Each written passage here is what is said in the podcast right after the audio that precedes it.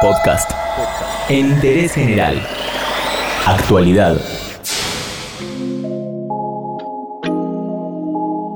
La semana arrancó con la conmemoración del Día Internacional de la Eliminación de la Violencia contra la Mujer. Hubo movilizaciones en Buenos Aires, en el interior del país y también en algunos otros países del mundo.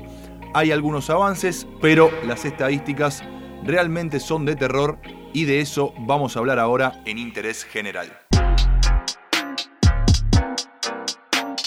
Primero hagamos un repaso histórico por la fecha. El 25 de noviembre se conmemora el Día Internacional de la Eliminación de la Violencia contra la Mujer. También se lo conoce como el Día Internacional de la No Violencia de Género. La convocatoria fue iniciada por el movimiento feminista latinoamericano en 1981 para recordar la fecha en la que fueron asesinadas en 1960 tres hermanas en República Dominicana.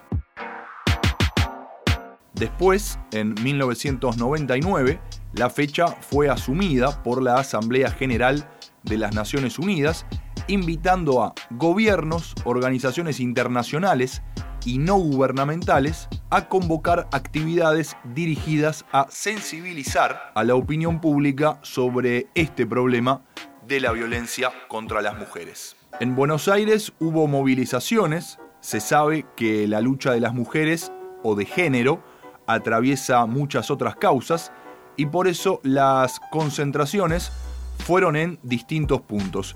Se juntó gente en el Congreso, en Plaza de Mayo, en el Obelisco, en la Embajada de Bolivia y también en la de Chile. Esto se replicó en varias provincias del interior del país y también en otros países, Alemania, Colombia, Estados Unidos, España, Francia y México, seguramente entre muchos otros más. Pero esta movida va más allá de una marcha. En total son 16 días de activismo contra la violencia de género. Como dijimos, es una campaña internacional que empezó el 25 de noviembre con el Día Internacional de la Eliminación de la Violencia contra la Mujer y termina el 10 de diciembre en marco del Día de los Derechos Humanos. Sin duda, la movilización y visibilización lograron que cambien y hasta mejoren algunas cosas. Hoy la violencia de género ya no es tratada como algo del ámbito privado de las personas, en el que el Estado no debe intervenir, sino que ya es un tema de derechos humanos. Hubo condenas ejemplares por abusos, se desnaturalizaron situaciones de violencia, en todas las provincias hay unidades especializadas en violencia de género, por ejemplo, pero el camino por recorrer es muy largo y falta muchísimo en lo que respecta al diseño de políticas públicas para eliminar la violencia de género contra las mujeres. Y los números así lo expresan. En marco de este día de la no violencia de género, el Observatorio de Femicidios de la Defensoría del Pueblo de la Nación sacó un informe. Dice que entre el 1 de enero y el 31 de octubre de 2019 hubo 229 femicidios, lo que corresponde a uno cada 32 horas. De esas 229 víctimas, 44 son niñas y adolescentes.